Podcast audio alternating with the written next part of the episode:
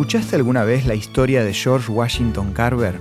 Nació en una familia de esclavos en el sur de los Estados Unidos.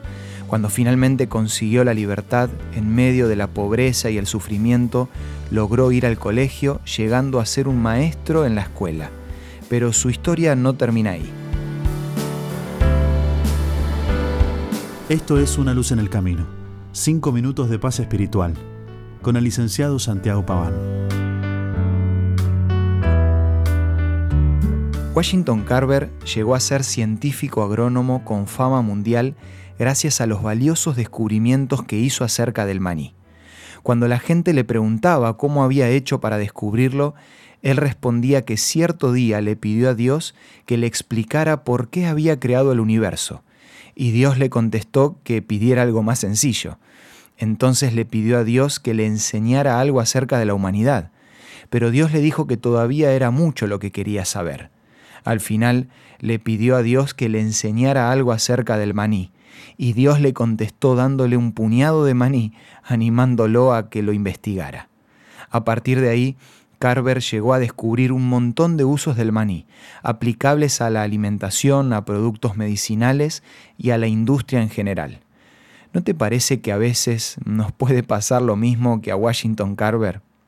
A veces somos demasiado exigentes y pretenciosos con Dios. Le pedimos más de lo que realmente necesitamos. Le pedimos cosas que están por encima de nuestra comprensión o que tienen que ver con nuestros sueños inalcanzables, mientras desaprovechamos los puñaditos de bendiciones que nos quiere dar todos los días.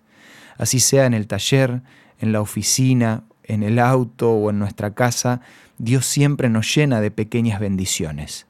No cometamos el error de pensar que teniendo todo el conocimiento o todas las cosas materiales que queramos, vamos a disfrutar de la vida, porque de esa manera vamos a desperdiciar las oportunidades y los momentos pequeños que tenemos cada día al alcance de la mano.